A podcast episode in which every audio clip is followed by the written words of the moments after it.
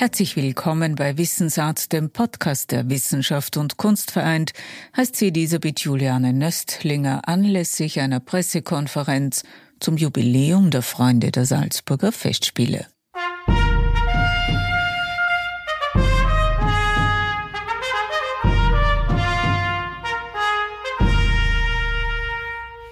Das Motto des Vereins lautet, da sein, wenn wir gebraucht werden, aber sich nicht einmischen. Das gilt seit mittlerweile 60 Jahren und ist wohl Teil der Erfolgsgeschichte der von Bernhard Baumgartner gegründeten Freunde der Salzburger Festspiele. 120 Mitglieder konnte der Komponist und damalige Präsident der Salzburger Festspiele an den Verein binden. Heute sind es 6600.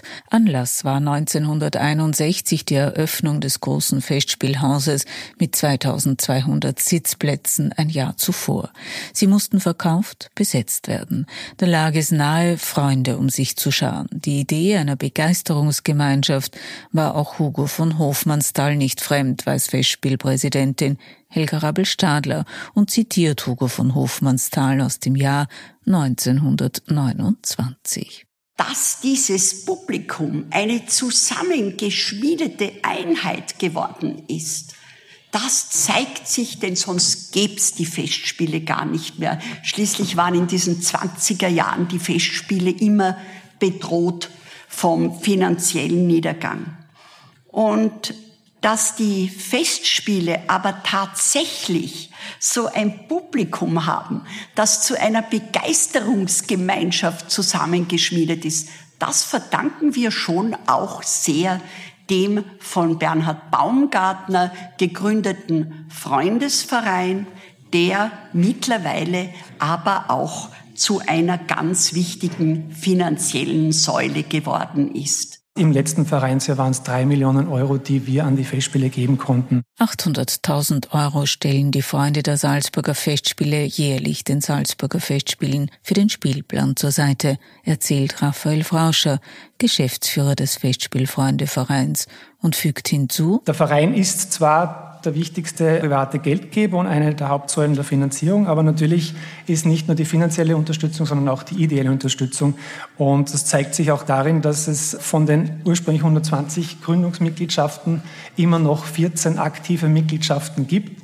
Also nicht immer noch die eigentliche Person, die vor 60 Jahren beigetreten ist, sondern weitergegeben in der Familie. Aber es sind noch einige dabei, die wirklich damals als junge Leute eingetreten sind und auch wieder immer gerne darüber berichten. Und diese Treue und diese langjährige Verbundenheit unserer Mitglieder mit dem Verein, die fördern natürlich den Salzburger Festspielgedanken und die Idee der Salzburger Festspiele und tragen diese auch in die Welt hinaus. Auch mit Fördervereinen außerhalb Österreichs, wie der Präsident der Festspielfreunde Heinrich Spengler betont. Aus der anfangs kleinen Gruppe von 120 Festspielgästen entwickelt sich über die letzten sechs Jahrzehnte einer der weltweit größten und bedeutendsten Kulturfördervereine, der neben dem Salzburger Mutterverein auch noch fünf Tochtervereine umfasst. Als erster Tochterverein wurde 1986 die Freunde der Salzburger Festspiele eingetragener Verein in Bad Reichenhall gegründet, um den vielen deutschen Förderinnen und Förderern die Möglichkeit der steuerlichen Absetzbarkeit zu bieten. 2005 folgte die Salzburg Festival Society nach einigen Vorgängerschwierigkeiten jetzt 2005 die Salzburger Festival Society in den USA. 2012 wurde der Verein Schweizer Freunde der Salzburger Festspiele ins Leben gerufen. 2013 folgten die raschen Friends of the Salzburg Festival und rechtzeitig zum 100. Jubiläum der Festspiele 2020 Les Amis Français du Festival de Salzbourg, wobei die eigentliche Konstituierung des französischen Vereins und die gemeinsame Begegnung Ende August stattfinden wird, so dass er dann echt zu laufen beginnt. Ziel aller Vereine ist die Unterstützung des Gesamtkunstwerks der Salzburger Festspiele. Dazu gehört der Ankauf eines neuen Konzertflügels um 147.000 Euro, die Sanierung des Bühnenturms im Haus für Mozart mit 250.000 Euro, die Sanierung und Modernisierung des Karl-Böhm-Saales mit 250.000 Euro, das aktuelle Spendenprojekt für eine neue Orchestermuschel im großen Festspielhaus Und das Neudach für die Felsenreitschule, einen der schönsten Konzertsäle der Welt, wurde mit 3,2 Millionen Euro gesponsert. Das sind nur wenige Beispiele. Wenn man so diese Bau- und Anschaffungsprojekte zusammenrechnet, kommt man in etwa auf 21 Millionen Euro seit Mitte, Ende der 80er Jahre. Und wenn man dann die Spielplanzuschüsse noch dazu rechnet, die seit dieser Zeit kamen, kommt man ungefähr auf 50 Millionen Euro, die seitdem an die Festspiele gingen von Seiten des Vereins. Also ich muss sagen, bei der Vorbereitung für diese Pressekonferenz ist mir eigentlich erst aufgefallen, wie ausgeklügelt euer System der verschiedenen Mitgliedschaften ist. Und ich glaube, das ist eine ganz wichtige Voraussetzung für den Erfolg. Es wird niemand überfordert. Es kann jeder seine Liebe für die Festspiele mit dem Betrag ausdrücken, den er zur Verfügung hat.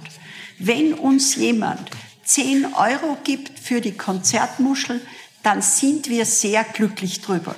Und wenn ein wirklich wohlhabender Mensch ein Golden Club Mitglied wird und uns 50.000 Euro, dann sind wir natürlich sehr dankbar. Aber es ist euch auch dadurch, dass euer Service so gut ist, gelungen, dass jeder sich angesprochen fühlt, denn die größte Gefahr wäre ja, wenn die Menschen sagen, na ja, dort bin ich ohnehin nur wichtig, wenn ich mehrstellige Beträge zahle.